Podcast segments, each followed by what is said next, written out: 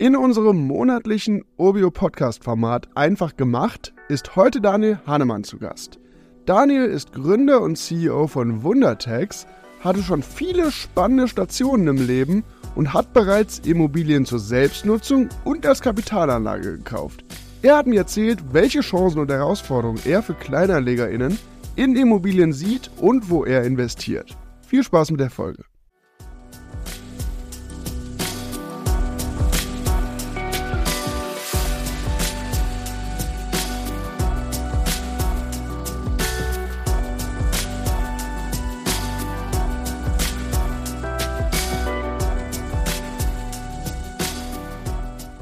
Heute bei mir Daniel Hahnemann. Herzlich willkommen. Vielen, vielen Dank für deine Zeit. Wie geht's dir?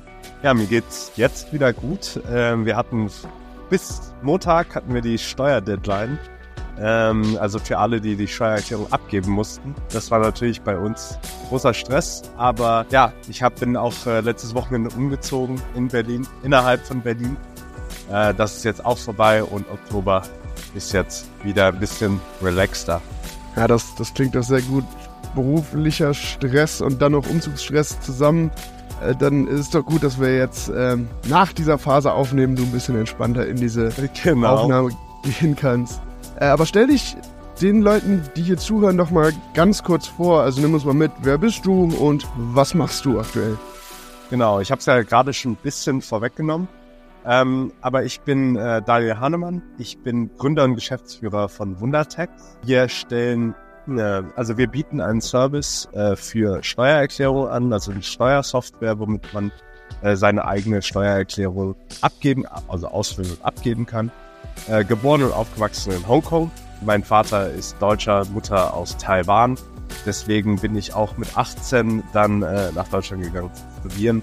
Äh, habe unter anderem habe immer für Startups äh, gearbeitet nach meinem Studium, also unter anderem für, für Panda, einem Essenslieferdienst ähm, und äh, habe in Berlin dann aber auch äh, paar kleinere oder kürzere Stationen gehabt, bevor ich dann Wundertex 2016 gegründet hatte. Ähm, war aber auch zwei Jahre später dann wieder raus ähm, mhm. und habe dann mit ähm, habe dann einen Coworking-Anbieter äh, Coworking ähm, ins Leben gerufen hier in Berlin. Äh, das alte Deutsche Bankgebäude in Charlottenburg haben wir renoviert, bewirtschaftet ähm, und betrieben, äh, vermietet natürlich auch.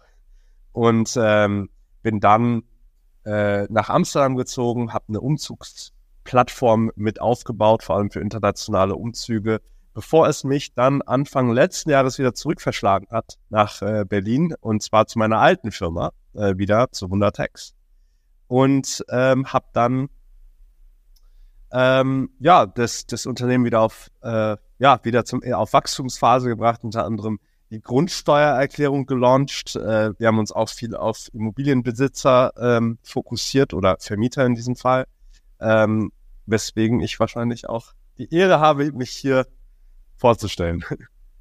Ja, unter anderem. Also wir hören gerade bei diesem, in diesem Schnelldurchlauf echt ein sehr, sehr vielfältiger Lebenslauf mit vielen verschiedenen Stationen, auch ja, unternehmerisch schon sehr umtriebig gewesen oder auch weiterhin umtriebig. Wir haben im, im Vorfeld, so im Gespräch oder im Vorlauf unseres Gesprächs festgestellt, dass du zwar nicht unbedingt der klassische Immobilieninvestor bist, aber du hast natürlich trotzdem, oder bist trotzdem früh mit Immobilien in Berührung gekommen und hast sogar schon mal außerhalb Deutschlands eine Immobilie gekauft. Da sprechen wir gleich unbedingt mal drüber. Aber erstmal interessiert mich, wann bist du denn zum ersten Mal? Du hast gerade schon so ein Beispiel mit einer, einer, einem alten Deutsche Bankgebäude genannt innerhalb deines Lebenslau Lebenslaufs. Aber wann bist du denn zum ersten Mal mit Immobilien in Berührung gekommen? Erinnerst du dich daran?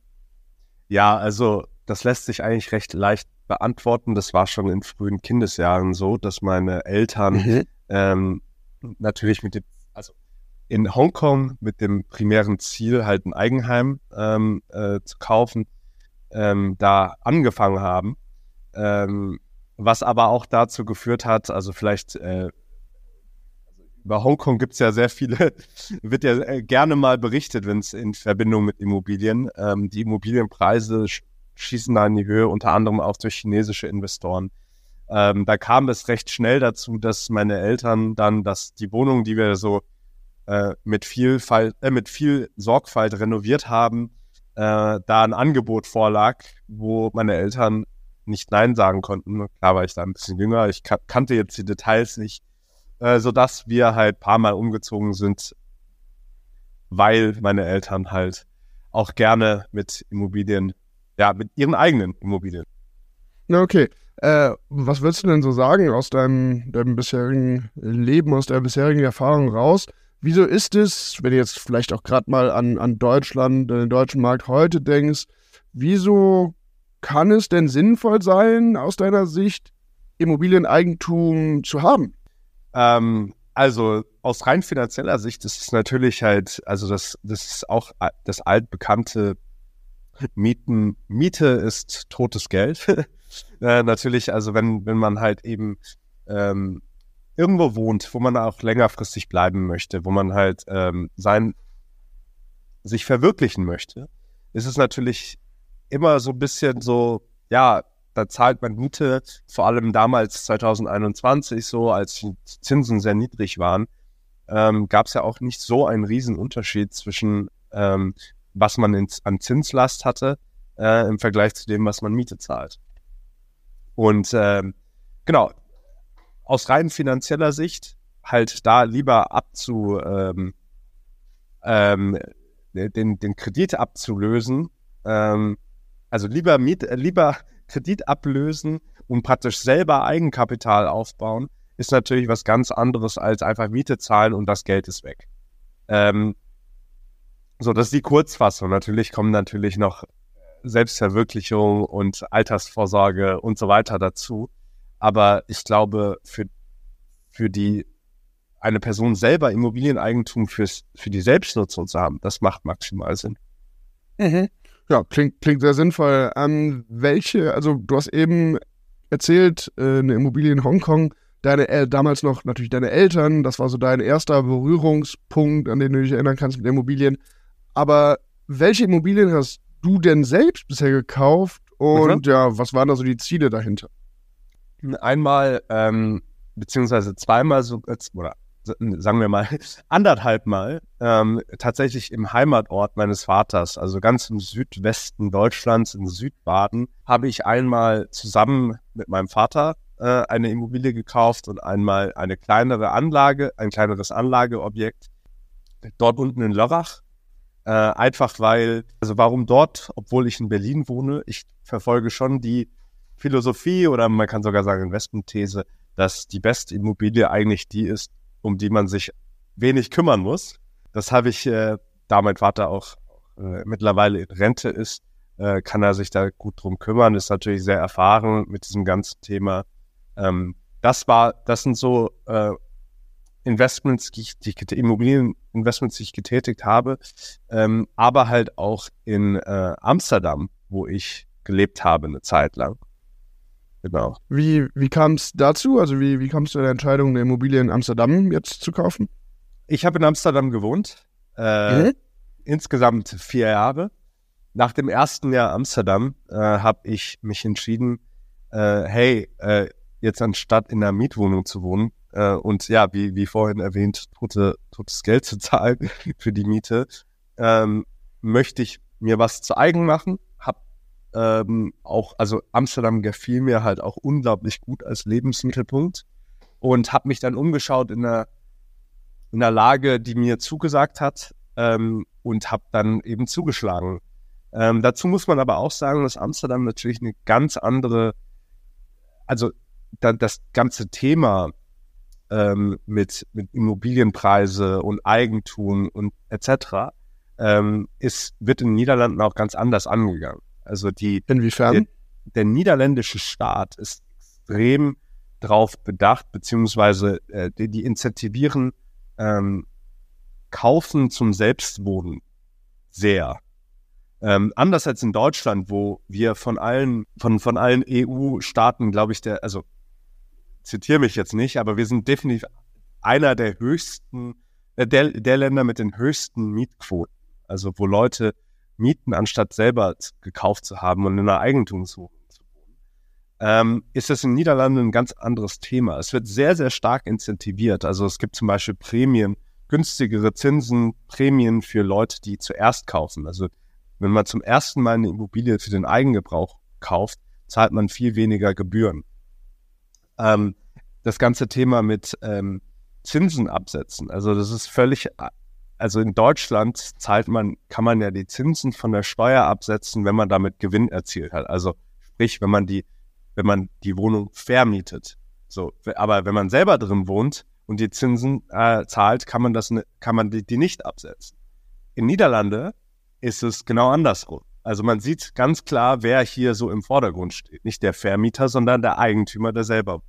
Fändest du das denn aus, aus deiner Erfahrung jetzt, du hast ja einen Vergleich, du hast eine Immobilie oder du hast Immobilien in, in Deutschland gekauft, du hast eine Immobilie in Amsterdam gekauft. Wenn du das jetzt vergleichst, findest du diesen, ich nenne jetzt mal niederländischen Weg der Incentivierung des Eigenheims auch für Deutschland sinnvoll? Ich glaube, also das ist natürlich, äh, geht natürlich so ein bisschen in die politische Richtung, wenn man mal die Implik sich die Implikationen mhm. ähm, überlegt. Aber im Endeffekt ähm, würde ich sagen, also das ist auch kein abschließender Gedanke, aber ja, auf jeden Fall. Ähm, ich finde, es sollte, sollte, also es steht jedem selber überlassen. Es gibt natürlich auch einen Vorteil. Viele Leute wollen ja mieten weil das ja. natürlich einen gewissen Vorteil, äh, einen gewissen Service hat. Ja, also man muss sich nicht irgendwie über die Bausubstanz kümmern. Wenn das Dach kaputt ist, dann zahlt man da nicht selber für und so weiter und so fort. Man hat einen Ansprechpartner. Wenn man Eigentümer ist, muss man sich selber drum.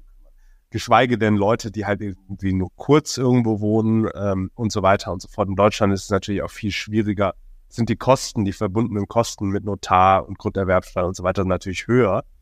Ähm, was auch Kaufen disincentiviert. Beziehungsweise Handeln, äh, Spekulieren disincentiviert. Aber in, in den Niederlanden, ähm, aber, aber nee, äh, sorry, Schritt zurück, aber trotzdem ähm, glaube ich, dass es in Deutschland für viele Leute einfach nicht möglich ist zu kaufen aus finanziellen Gründen. Mhm. Diese Hürde nimmt, versucht der niederländische Staat eher zu nehmen. Ja, die machen das, die machen das günstiger, dass man für sich selber eine Wohnung kaufen kann. Ich, also ich finde das super. Ja. ja, ich glaube auch, also du, du hast ja auch generell eben schon so ein kurzes Plädoyer, sag ich mal, gehalten für die, für das, ja, für die eigengenutzte Immobilie, dass man die äh, selbst eben im Eigentum hat. Aber ähm, jetzt ist es so, auch das hast du eben kurz angerissen, es ist in Deutschland nun mal einfach so oder häufig so, für viele Menschen so, dass gerade in Ballungszentren, in den großen Städten, um die großen Städte herum, es viele Menschen sich im Moment aus Gründen, aus Preisgründen eben nicht leisten können, eine eigene Immobilie zu kaufen und darin auch zu wohnen. Gerade ne, als Familie, als jüngere Familie ist das häufig schwierig aktuell. Und deshalb gehen viele Menschen dann eben den Weg, vielleicht zur Miete zu wohnen, aber dann doch eben parallel in Immobilien als Kapitalanlage, die sie dann eben vermieten, zu investieren. Auch du hast das ja schon gemacht. Du hast eben ähm, davon gesprochen mit deinem Vater zusammen und hast du Immobilien als Kapitalanlage gekauft. Und solltest du ähm, jetzt nochmal auf die Idee kommen, nochmal den Plan haben, eine weitere Immobilie als Kapitalanlage zu kaufen, mittel- oder langfristig, welche Kriterien muss die für dich erfüllen? Ein, ein ganz wesentliches Kriterium hast du eben schon genannt. Du möchtest eben möglichst wenig damit zu tun haben. Aber gehen wir mal darüber hinaus. Ich glaube, das ist ein ganz nachvollziehbarer, ganz nachvollziehbares Kriterium, gerade für ein Investment. Man möchte da eben nicht jede Woche Stunde um Stunde investieren, weil sonst ja, lohnt sich es eben irgendwann nicht mehr und der, der Zeitaufwand ist zu hoch. Aber welche weiteren Kriterien gibt es da, auf die du achtest? Um, um den Punkt, den genannten Punkt nochmal aufzugreifen, ähm, man hat immer damit zu tun. Ja, also ähm, ich versuche das als dadurch, dass ich eben kein professioneller Investor bin, kein professioneller Immobilieninvestor. Ich versuche, also ich, ich, ähm, ich habe ein Unternehmen zu führen, ich bin, bin eher Gründer. Ich möchte eigentlich, ich sehe das als Kapitalanlage und, und als Opportunitätskosten da, da, da äh, gegenübergestellt könnte ich auch einfach ähm, mein Erspartes nehmen und in ETFs investieren und da sieben mhm. Prozent pro Jahr äh, abgreifen und habe dann null Stress. Außer die Steuererklärung am Ende des Jahres, wo ich mich natürlich auch ein bisschen auskenne. So. Aber jetzt irgendwie ähm, jetzt in Immobilien reinzugehen und äh, Und so, also ich bin kein aktiver Investor. Ich gehe jetzt nicht irgendwie, ich fahre jetzt nicht irgendwie ähm, auf Immobilien Scout alle Angebote ab und versuche da irgendwie einen guten Deal rauszuschlagen und so weiter. Das heißt, da und wie gesagt, halt auch das, das Kümmern selber. Ich habe keine Infrastruktur da, dahinter. Mhm. Ich müsste das selber machen. Und wenn ich dann halt eben mal bedenke, okay, hm, all diese Zeit, die ich da jetzt investieren würde, ja, in, in, die, in der Bewirtschaftung und so weiter, ähm, und die Mietrendite, da das von der Mietrendite abziehen, ja, dann bin ich eigentlich besser, besser dabei, das einfach in ETFs zu, zu investieren. Ähm, deshalb halt eben, wenn man eben privat invest, also meine Philosophie, da mögen mir, mir vielleicht Leute auch widersprechen, aber meine Philosophie ist da schon, dass man sagt, okay, das auf ein Minimum zu beschränken.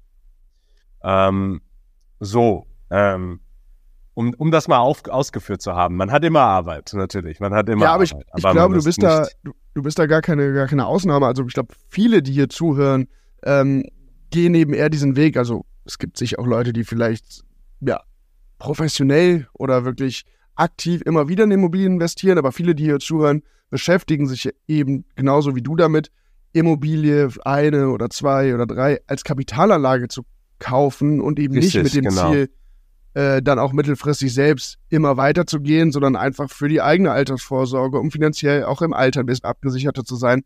Und da finde ich genau. für mich persönlich auch sehr, sehr nachvollziehbar, dass man dann eben mit diesen Immobilien natürlich einen Aufwand hat, weil das ist ja. so, also kann man eben nicht ganz wegdiskutieren, den Aufwand, aber es soll eben nicht zu einem zweiten Job, sage ich mal, werden, sondern soll eher so nebenbei genau. laufen. Ja, ja. Nee, genau. Und ähm, das andere ist vielleicht auch, ähm, hängt auch zusammen mit, mit äh, dem, was, äh, mit dem Fakt, dass ich eben diese Immobilie mit meinem Vater zusammen gekauft habe, beziehungsweise im Heimatort meines Vaters. Ich glaube schon daran, dass man eben in Orten nur kaufen soll, ähm, wo man sich auch gut auskennt. Ähm, um es ganz einfach zu sagen, ähm, also meine Freundin ist zum Beispiel auch Stadtplanerin, ja, das heißt in Amsterdam wussten wir auch, wo welche Gebiete halt eben kommen sind, welche irgendwie von der Stadt gefördert werden und so weiter und so fort. Das ist in Lörrach, also beziehungsweise in dem Heimatort nicht, nicht viel anders. So, aber ich würde jetzt nicht auf die Idee kommen, irgendwie in Hamburg eine, eine Kapitalanlage zu suchen, ähm, wenn, wenn ich mich da nicht auskenne. Also da bin ich schon mhm. recht rigoros zu sagen, okay, ich würde da jetzt, möchte da jetzt nicht äh, in Gefilden rein, wo ich mich nicht auskenne. Auch da, auch da finde ich aber äh, sehr, sehr nachvollziehbar. Also gerade für Leute, die nicht die absoluten Profis sind, das eben nicht wirklich beruflich machen, warum dann eben nicht da schauen in der Stadt, in dem Bundesland, wie auch immer, wo man herkommt, wo man sich auskennt, wo man die umliegenden Städte vielleicht auch einschätzen kann, wo man die Infrastruktur selber kennt. Man weiß ja nicht, was man nicht weiß. Ne? Also bevor man jetzt so, so ein Rieseninvestment tätigt und dann äh, irgendwie auffällt, dass, keine Ahnung, die Region, wo man jetzt irgendwie was gekauft hat, dass die, dass da alle wegziehen zum Beispiel. Also es gilt natürlich auch für die Eigentumswohnung, wenn man selber drin wohnen möchte. ähm, ja, macht ja keinen keinen Spaß, wenn, wenn man irgendwie in, in einen Ort zieht, wo man was irgendwie nicht in deine persönlichen Kriterien passt. Ja, genau. Gerade ja. bei der Immobilie als zur Selbstnutzung, genau, da sollte man eben einfach dann, also danach schauen, ja, wo, wo möchte ich selbst hin, wo möchte ich selbst wohnen, was ist mir an der Immobilie wichtig. Aber ähm, lass uns mal ganz kurz auf die Immobilie als Kapitalanlage schauen. Ja. Und einmal so rausarbeiten aus deiner Sicht, für wen oder für, welch, für welche Menschen ist denn Immobilie als Kapitalanlage aus deiner Sicht interessant? Ja, und warum kann es sinnvoll sein, in Immobilien ja, zu investieren? Absolut, absolut. Also ich, ich habe es also äh, das, das Beispiel Amsterdam gefällt mir halt immer noch sehr gut, weil ich habe damals halt gesagt, okay, ich kann mir vorstellen, hier länger zu bleiben. Ich möchte da, die Zinsen sind niedrig. Das ist jetzt natürlich, müssen wir mal ein bisschen abwarten, was, wie sich das alles so entwickelt. Das ist gerade die Realität, in der wir uns befinden. Aber ich habe damals halt gesagt, okay, die Zinszahlung, der Zinslast, die ich irgendwie zahlen muss, ist niedriger als die Miete. Also eigentlich finanziell gesehen kompletter No-Brainer. Ja? Und dass ich dann eben gesagt, das muss man jetzt halt eben in der derzeitigen Zinslage natürlich mal ein bisschen mehr abwägen, ob das finanziell noch immer der, äh, der No-Brainer ist. Aber damals war das halt für mich dann so, okay, ich habe gesagt, Amsterdam macht Sinn äh, für mich langfristig. Und ich habe Und dann bin ich eingezogen, habe das so mein eigen gemacht. Aber da ich jetzt auch wieder weggezogen bin, habe ich habe ich das nicht. Ich habe die Wohnung immer noch. Also ich habe die jetzt nicht verkauft, die ist mhm. vermietet. Mhm. Das ist jetzt meine Kapitalanlage, die ich halt ähm, ähm, und genau wegen den niedrigen Zinsen und so weiter zieht, ähm, zahle ich da jetzt kaum was drauf. Also sie trägt sich fast selber das hat mich für mich finanziell extrem Sinn gemacht, ja. Und ich sag's mal so, es ist für Leute, die eine Kapitalanlage suchen, wenn du rein finanziell, wenn die Parameter stimmen, dass man sagt, okay, ähm, man findet jetzt einen guten Deal, man kann jetzt da irgendwie ähm, da selber kaufen, Mietrendite ist gut, da kann es immer noch Sinn machen, sich jetzt ein Darlehen aufzunehmen und da zu investieren, äh, wenn die Zinslast halt immer noch Zinslast niedriger ist als das, was man an Miete zahlt. Mhm. Das ist jetzt die Rechnung auf Eigenkapital äh, äh, ähm, wenn man selber einzieht. Ähm, ich glaube, es macht halt für die allermeisten Menschen Sinn, außer wenn es äh, für die allermeisten Menschen Sinn, für sich selber eine Wohnung zu kaufen und langfristig eben Eigenkapital aufzubauen. Ja, Alters, Stichwort Altersvorsorge. Hey, wenn die, die Rente in Deutschland ist so niedrig, wenn man aber in einem abbezahlten Eigenheim wohnt, wohnt kann man seinen Lebensabend sehr gut mit der mickrigen Rente bestreiten, weil der größte Kostenblock einfach mal weg ist.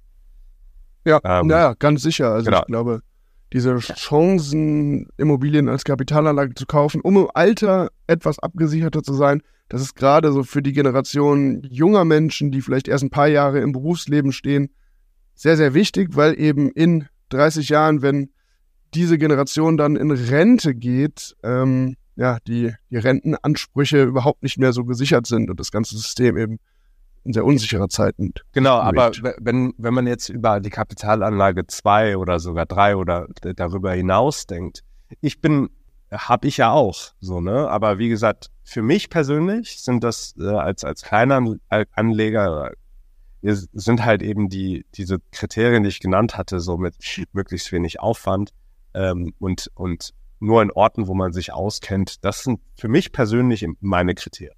Ähm, mhm. Finde ich, finde ich sehr, sehr, sehr, sehr nachvollziehbar. Und jetzt, und jetzt hast du ja über, ja, sagen wir mal, Chancen, für wen das interessant sein könnte, gesprochen. Da du aber ja selbst Eigentümer bist, kannst du uns ja, glaube ich, auch ein bisschen so zu spezifischen Herausforderungen, auch von spezifischen Herausforderungen berichten, die Immobilien im Eigentum mit sich bringen. Der Klassiker ist natürlich ähm, Mieterwechsel.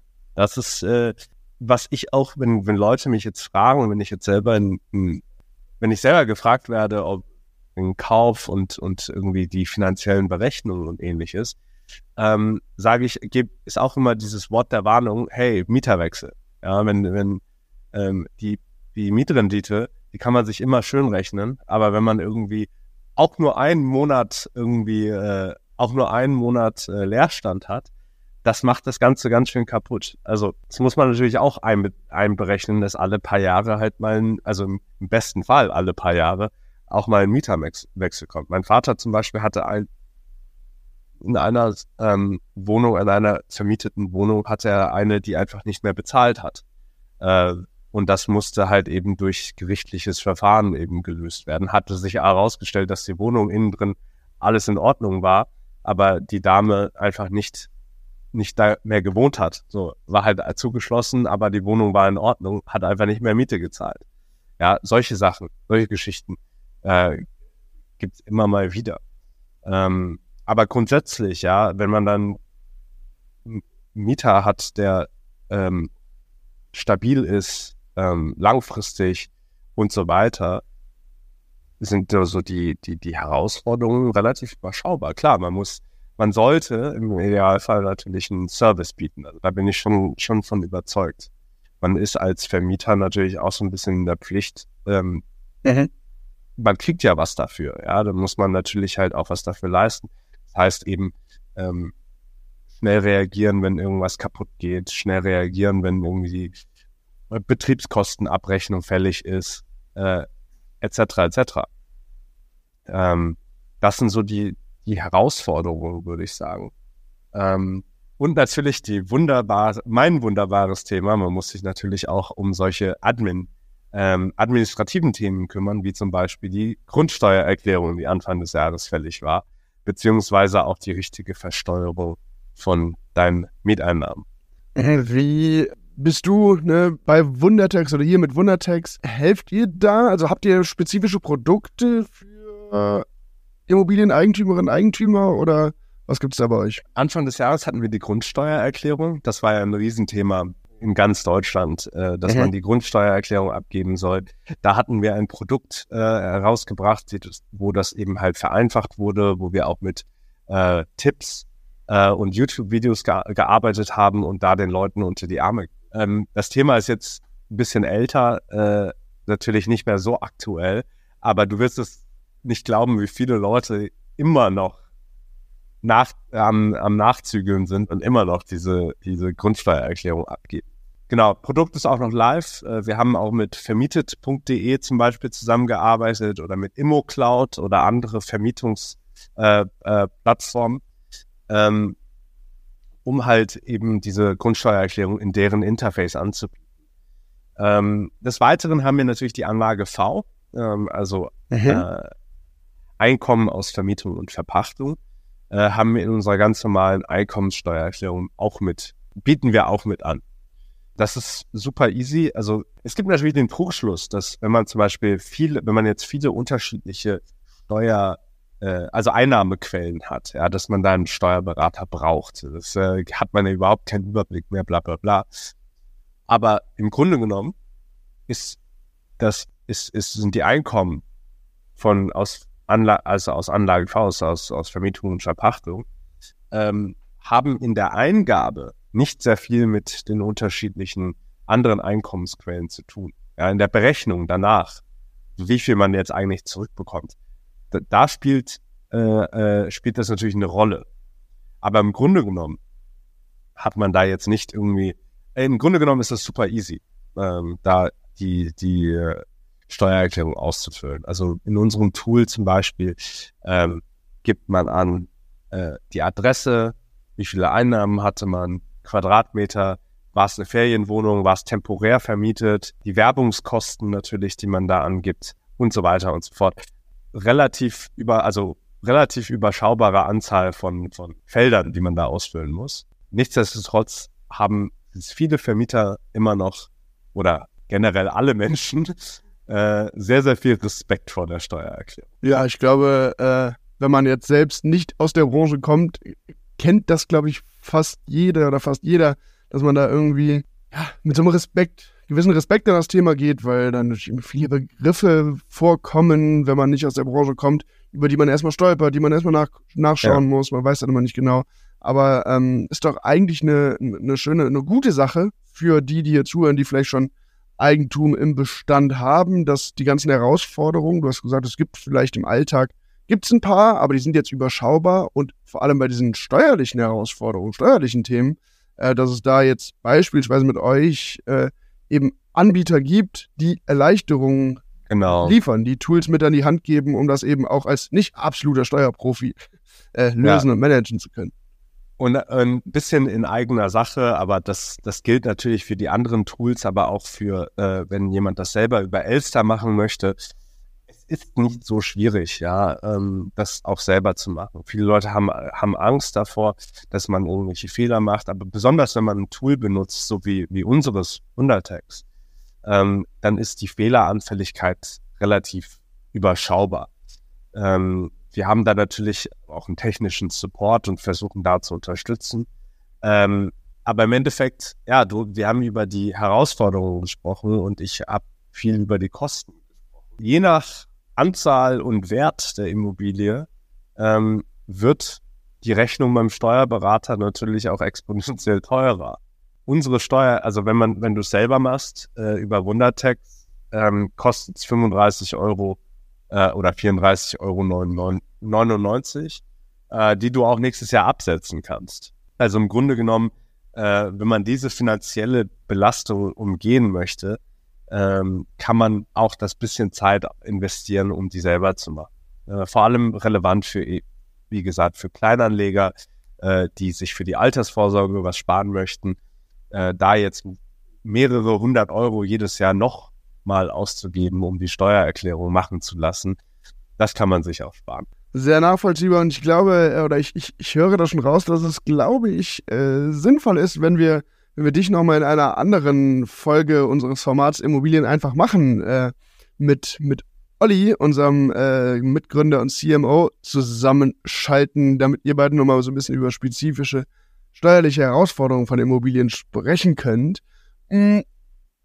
Was mich noch interessiert, du bist, wir haben jetzt viel so ein bisschen über deine Geschichte, über deine Investments gesprochen und hier soll es ja auch irgendwie darum gehen, äh, ja, auf, auf Immobilien als Kapitalanlage zu schauen. Und jetzt hat sich am Immobilienmarkt im letzten Jahr unglaublich viel getan. Ähm, was glaubst du, also natürlich niemand kann das vorhersagen, aber was glaubst du aus deiner Sicht, wie sich der Immobilienmarkt vor allem für Kleinanlegerinnen und Kleinanleger ja, in den nächsten ein bis zwei Jahren entwickeln wird? Ja, das ist natürlich, das, fragen wir uns alle.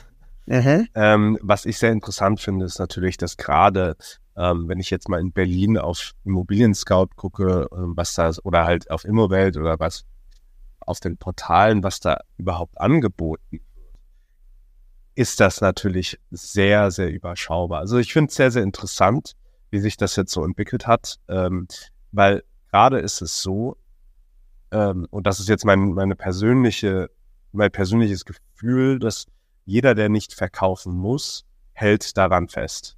Ähm, das heißt, auf Immobilien, auf den Portalen sieht man viel so Zwangsversteigerungen oder, oder ähnliches, aber so richtig Angebot ist da nicht. Und ich glaube, dass es halt langfristig natürlich nicht so weitergehen kann. Ja, also die Leute wollen ja trotzdem, äh, die Leute wollen irgendwann mal verkaufen oder müssen irgendwann mal verkaufen äh, äh, in der nächsten Zeit. Ähm, gleichzeitig, also die Preise haben sich ja auch nicht besonders, also sind ja nicht besonders tief untergegangen in Berlin zum Beispiel, ja, obwohl die Zinsen so hoch sind ich glaube, da wird vielleicht, da wird noch was auf uns zukommen, ähm, solange die Zinsen weiter so hoch bleiben, das Angebot so niedrig. Ähm, ich glaube, dass das noch runtergeht. Aber mhm. wie viel, wie bald, das ist, da habe ich keine Glaskugel. Ja, ja, ja, klar, das, das sagt ihr schon. Ich glaube, vorhersagen kann man das nicht, aber ja, jeder hatte so seine, seine Gedanken dazu, die man ja auch ja. irgendwie aus der eigenen Geschichte heraus oder aus, aus den eigenen Erfahrungen heraus irgendwie ableitet. Ja, aber das war jetzt eher so als auf der Makroebene. Ich glaube natürlich, ähm, vor allem jetzt wir in der Startup-Branche, in den digitalen Geschäftszweigen und so weiter, was natürlich hier ist, also wirklich präsent ist und auch nicht weggehen wird, meiner Meinung nach, ist das ganze Thema Remote Work. Ne? Also ich, ich auch Leute aus meinem Bekanntenkreis, die ich so kenne, ähm, es, es ziehen auch viele Leute aufs Land, ähm, weil sie können von überall arbeiten. Die Leute können, fahren sie halt einmal im Quartal irgend, zu, zu, zum Büro. Ähm, und es gibt genug Leute, die irgendwie Naturliebhaber sind oder ein bisschen die Ruhe, Ruhe haben möchten. Ich glaube, es wird, ja, so ein bisschen, es wird sich auch in die andere Richtung. Also ich sehe das halt aktiv anekdotisch in meinem Freundeskreis auch und man hört das ja auch viel, viel mehr, dass Leute, dass Firmen jetzt agnostisch sind, wo sie die Leute einstellen. Ähm, mhm. Und warum sollte man dann, wenn man es nicht unbedingt mag, äh, äh, in der teuren Großstadt bleiben? Das ist natürlich auch äh, eine interessante Entwicklung, die, sie, die gerade auf uns zukommt. Und ich glaube, es wird sich halt auch weiterhin verstärken mit allen in technischen Entwicklungen, die wir in diesem Bereich sehen ja, ich glaube, klar, gerade so ein Wandel in der Arbeitswelt, wie du ihn beschrieben hast, mit Remote Work und so, der wird sicher oder hat sicher irgendwann mal Auswirkungen, vielleicht so, dass auch Städte, Gemeinden, wie auch immer, die eher im weiteren Speckgürtel der Städte liegen, noch mehr profitieren und so. Das sind sicher, sicher Möglichkeiten. Jetzt gibt aber ganz, bestimmt ganz viele, die hier zuhören und noch kein Immobilieneigentum haben aus den verschiedensten Gründen, sich aber zumindest mit dem Gedanken beschäftigen. Was würdest du denen mitgeben, die noch nicht gestartet sind? Äh, was sollten die als erstes angehen und welche Tipps hast du ja, vor dem Kauf der ersten Immobilie ja, als Kapitalanlage? ähm, ich sage eigentlich immer gerne, ähm, dass man nicht naiv an die Sache rangehen kann. Äh, also es gibt natürlich viele äh, ja, Influencer und, und Leute, die halt eben äh, plädieren, dass ja, passives Einkommen mit, mit, äh, mit Immobilien ist so einfach, ist so, ist super schnell gemacht, äh, ohne groß, groß was zu lernen, irgendwie sieben Prozent Rendite ohne Investment, bla bla bla. Also die machen das für Klicks. Ja, und ich, es ist nicht so einfach, wie viele online behaupten. Äh, ich glaube, dass man da sehr, sehr, also der alte, der alte Satz, do your own financial research, ja, beschäftige dich damit, beschäftige dich damit, wie funktioniert so ein, äh, so eine, äh, so ein Kredit, wie funktioniert der ganze Prozess, was kommen für Kosten auf dich zu, was, wie funktioniert Mieten, wie funktioniert, was ich vorhin gemeint habe, ja, also kenn deinen Ort, wo du, wo du, wo du investierst. Ähm, und ich glaube, und ich glaube, dass, dass äh, dass ihr bei Urbio da natürlich auch einen super guten Job macht, da irgendwie mehr Transparenz reinzubringen in diese ganze Geschichte. Weil ähm, du musst als, als, als potenzieller Käufer oder wenn du damit anfangen möchtest als Investor, dich mit der, mit der Materie auskennen. Ja, du sollst auch kein Bitcoin kaufen, wenn du nicht weißt, was eine Blockchain ist, als Beispiel. Mhm. Ähm, und äh, so ist es auch bei Immobilien, nur dass Immobilien natürlich noch viel, viel, also noch tausend Nuancen hat. Mhm. Do your research. Ja, do your research. Ich glaube, das ist ein sehr, sehr, sehr guter Hinweis. Den übrigens, das kann ich jetzt aus den Folgen, die ich bisher aufgenommen habe, äh, ein bisschen oft anders formuliert, vielleicht mit einem anderen Ansatz, aber das haben eigentlich alle, egal ob absolute Profis oder eben kleine Anlegerinnen, Kleinanleger, die schon ein paar Immobilien gekauft haben. Ja. Alle haben gesagt, mit der Erfahrung, die ich habe, ist das Wichtigste, sich erstmal zu informieren. Also du musst wissen, was kannst du leisten, was möchtest du erreichen, aber dann musst du eben auch wissen, oder solltest du eben auch wissen, wie ist der Markt, was bedeuten bestimmte Begriffe, wie ist generell der Ablauf, die Struktur in so einem Immobilienkauf. Und dann eben natürlich auch dir darüber bewusst sein, ich glaube, du hast es gesagt, äh, 7% äh, Rendite ohne was zu tun und völlig ohne Risiko. Nee, natürlich wird es das nicht geben. Äh, es gibt Risiken, aber es gibt eben auch sehr, sehr viele Chancen und die kannst du eben nur nutzen, wenn du gut informiert bist. Ne? Ich glaube, was halt auch noch wichtig ist zu sagen, ähm, zum Beispiel bei, bei, äh, bei Aktien kannst du ja anfangen mit praktisch einem Euro. Ähm, was halt auch wichtig ist, dass man sich halt auch zu diese finanziellen Grund halt eben kennt. Also so mhm. äh, Diversifikation, dass man halt sagt, okay, äh, passt passt diese Immobilie jetzt in mein in mein Gesamtportfolio. Ja, also und auch gleichzeitig, wenn man eine kleine Immobilie als Kapitalanlage kauft, dass man sagt, okay, ich mache ich gucke dann jetzt nicht als nur als aus finanzieller Sicht drauf, weil das ist, du hast vor dir ein, ein Objekt, ja, also ein physisches Objekt.